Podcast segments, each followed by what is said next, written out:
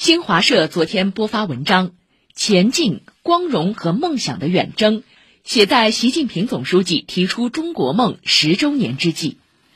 文章说，时间回溯到二零一二年十一月二十九日，刚刚当选中共中央总书记的习近平在参观复兴之路展览时发表的重要讲话，激活了海内外中华儿女共同的历史记忆，激发出强烈的时代共鸣。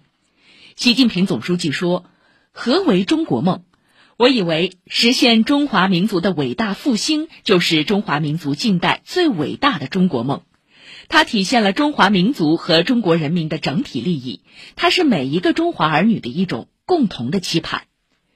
新时代十年，在中华民族伟大复兴的壮阔征程中，书写出非凡篇章。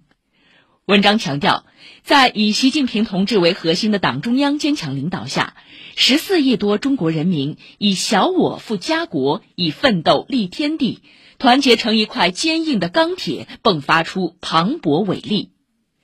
人民日报今天发表评论员文章：中华民族伟大复兴进入了不可逆转的历史进程，伟大梦想凝聚团结奋斗力量。